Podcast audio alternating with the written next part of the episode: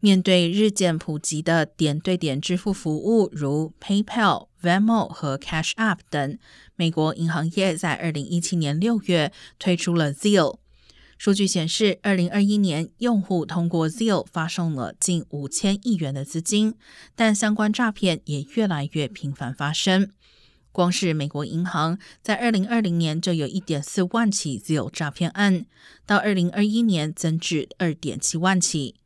然而，美联社的调查发现，在很明显资金未经授权便从客户账户中透过 Zeal 汇出的情况下，只有百分之四十七的被骗资金得到了赔偿。而银行方面声称，很难判断客户被诈骗的真实性。